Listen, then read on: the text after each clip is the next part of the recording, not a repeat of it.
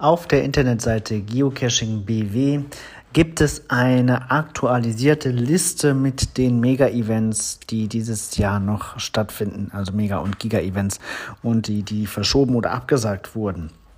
Ähm, Grund für die Aktualisierung war die Absage ähm, des Events in der Schweiz.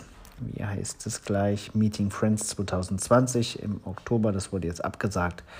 Ähm, ja, es ist jetzt nicht mehr allzu viel, was jetzt hier noch ansteht. Also im Juni haben wir gar kein Event mehr. Im Juli ähm, gibt es das Scholar Prirode. Keine Ahnung, wie man das richtig ausspricht. In der Slowakei ähm, am 4.7. Dann war es das für den Juli. Im August gibt es aktuell die Terezin Games, äh, das Event am See und das Geof Forneau, Forneau, auch in Frankreich. Dann im September gibt es gegebenenfalls ein bisschen mehr. Also das äh, ein Event in Spanien, dann das Event am Meer, dann unsere Geburtstagsparty und die GPS Maze in Prag.